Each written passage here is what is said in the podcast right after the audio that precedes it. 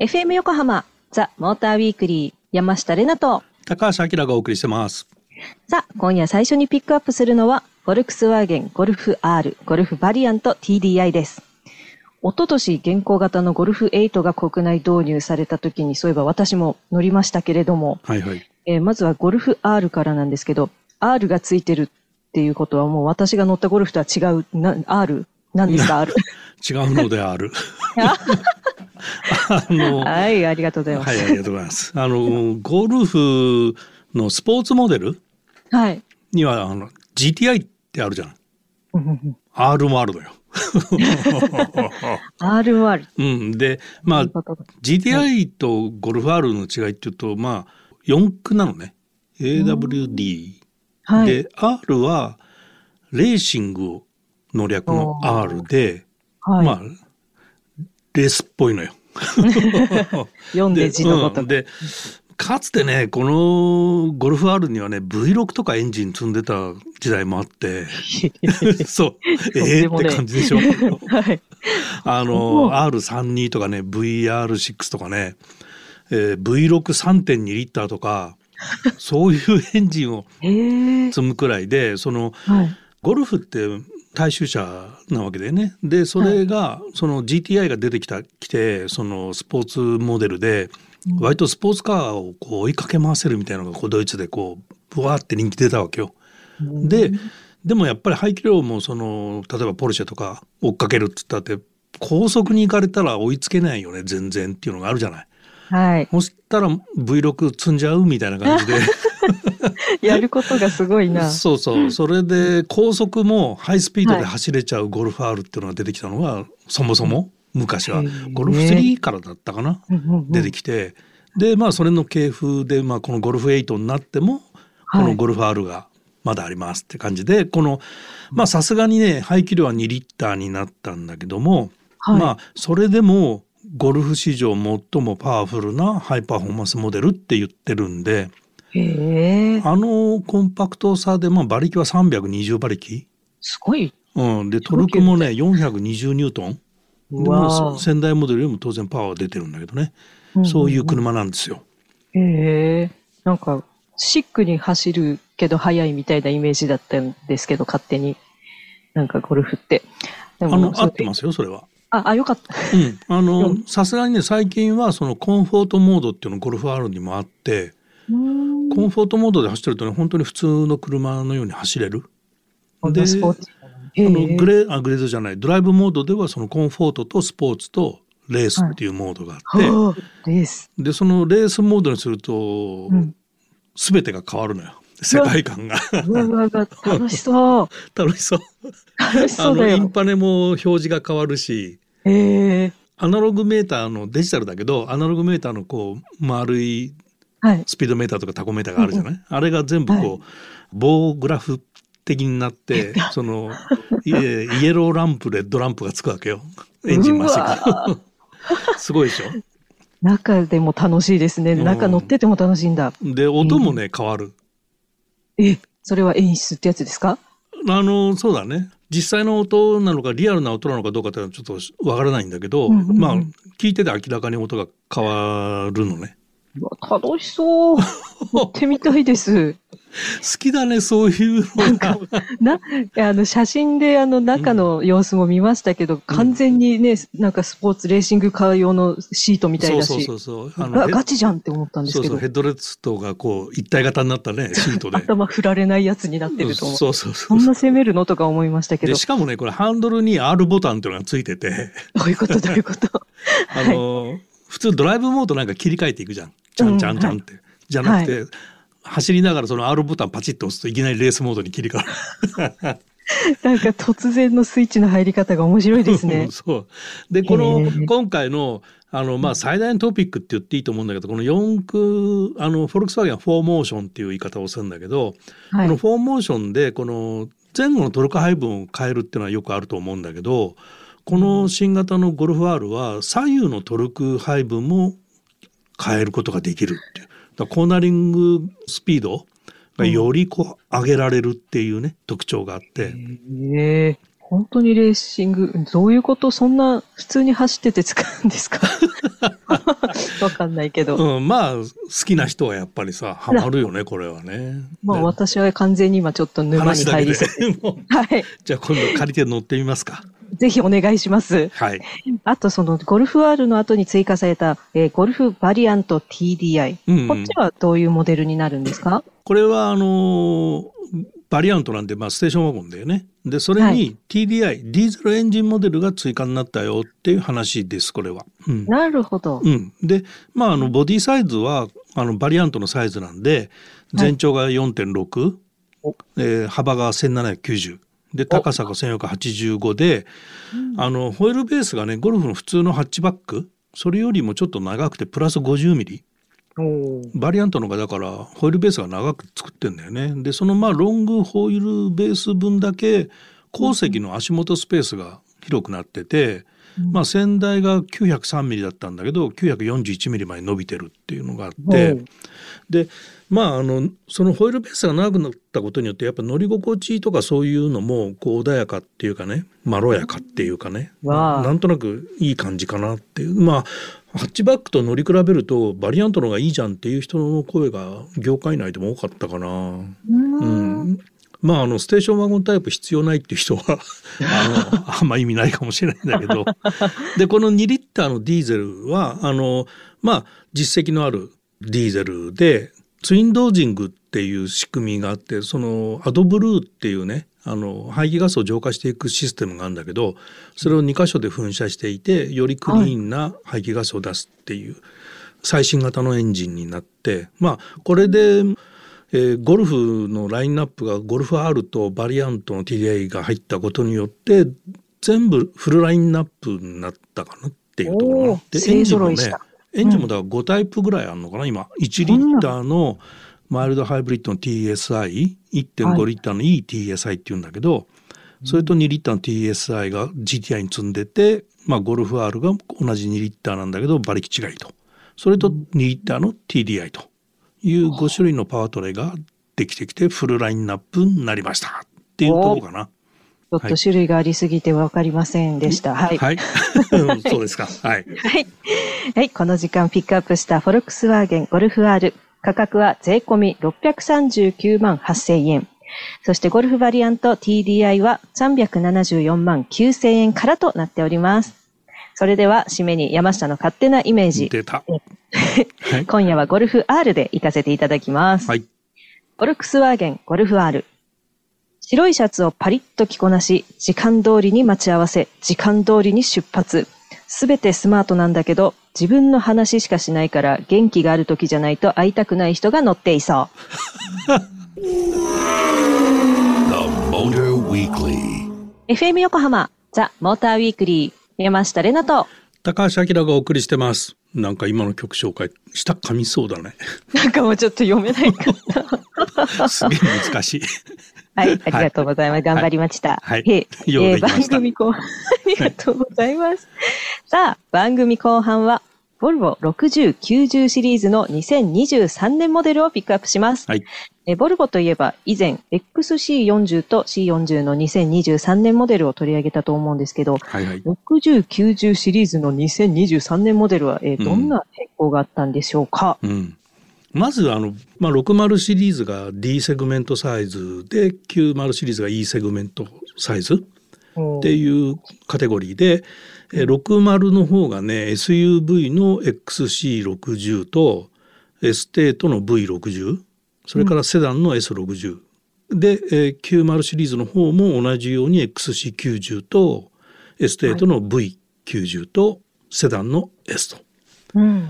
いうラインナップになっててはい。で今回ねあのグレードの名称変更とかグレードの構成変更とか、まあ、その辺とあとエンジンもパワートレーンも変更したりとかそういうのがごそっといろいろ変わりましてですねはい。であのボルボって2030年までにあの EV メーカーになるっていうふうに宣言していてそのガソリンエンジンをもう使いませんディーゼルエンジン使いませんみたいなところを宣言してるんでどんどんパワートレーンが電動化していくと。うん。でもう2020年の段階でボルボのラインナップ全て電動化されてるのねすでにね。でさらに環境性能を徐々に上げていきますよっていうところがこの大きいボディサイズのものも変わりましたっていうのがまあ23年モデルの特徴かな。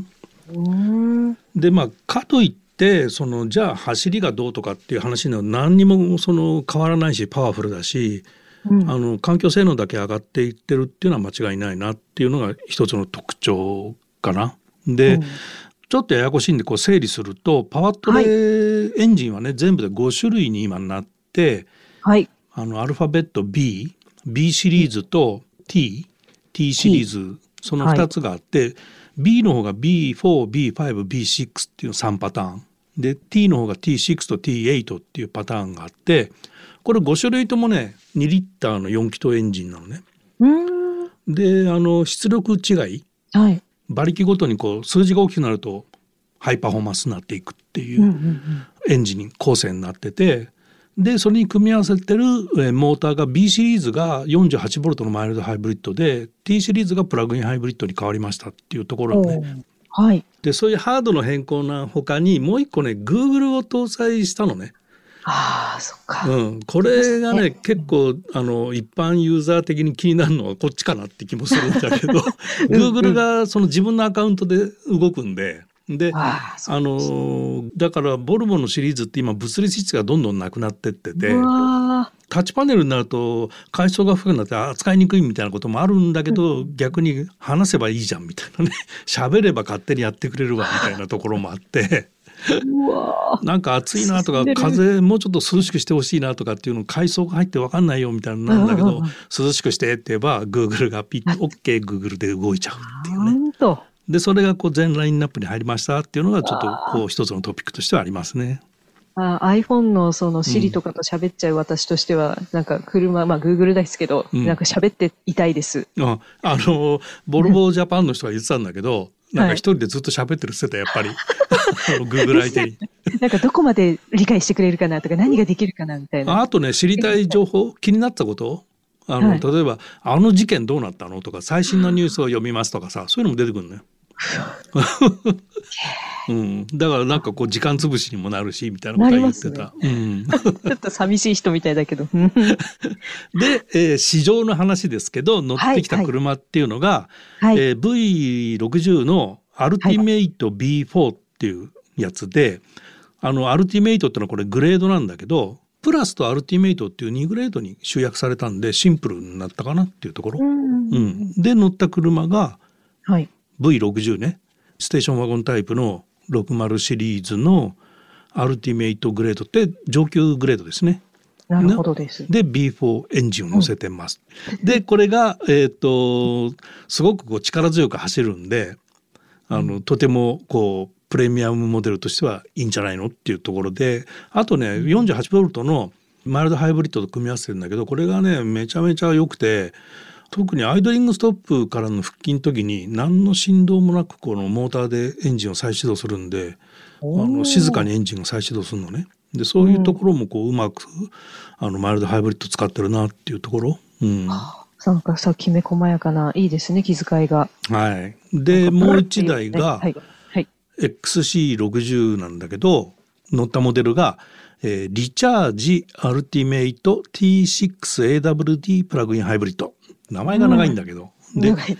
リチャージっていうのは外部充電できる車ですよっていう意味で、えー、アルティメイトっていうのはそのグレードね上級グレードですよ、で T6 が、えー T8 と T6 の組み合わせの中で、えーパワーを抑えた方のエンジンで、はい。はいえー AWD のプラグインハイブリッドですと。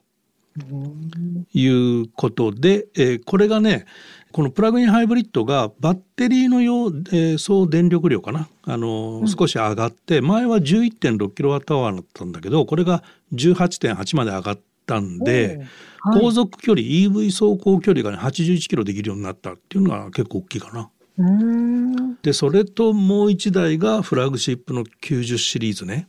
こはいれのセダンの方の S90 リチャージアルティメイト T8AWD プラグインハイブリッド。長えぜ名前いや。よく言えましたって感じ。でこれが S90、えーセダンの90シリーズで充電できて、上級グレードのアルティメイトで、パワーのある T8 エンジンで AWD のプラグインハイブリッドですよっていうことなのね。暗記、暗記になってきた。はい。でも分かるようにはなってきました。はい。でもこれあのボルボのフラッグシップのセダンなんでまあ言うことないぐらいこう静かに走るしでロはあードノイズとかも入ってこないしうん。あの高級セダンって感じのね完璧だわ。まあすごいねっていうところ 情報がいっぱいで、へえ、ほうしか言えなかったけど、すごいのは分かりました。ものすごい。はいいいのも分かった。名前が長いよねモデルの。ちょっとね、もうちょっとないかなって思ったけど、まあ、うんまあ言いたいことはわかりすますが、まあ詳しくなるとだからこれを見るとどんなものかが全部わかるっていうね。。暗記ですね、これはね。はい。はい、ありがとうございました。はい。この時間ピックアップしたボルボの2023年モデル、アキラさんが試乗した V60 アルティメイト B4 は税込み659万円。XC60 リチャージアルティメイト T6 AWD プラグインハイブリッドは999万円。S90 リチャージアルティメイト T8 AWD プラグインハイブリッドは1089万円となっております。言えましたかまなかった。それ、それではここで一曲挟んで、この後はメール紹介コーナーです。The Motor Weekly. FM 横浜ザ・モーターウィークリー山下れなと、高橋明がお送りしてます。ここからはリスナーの皆さんからいただいたメッセージを紹介します。はい。えーラジオネーム、町田の神さん。ありがとうございまありがすと。うございます。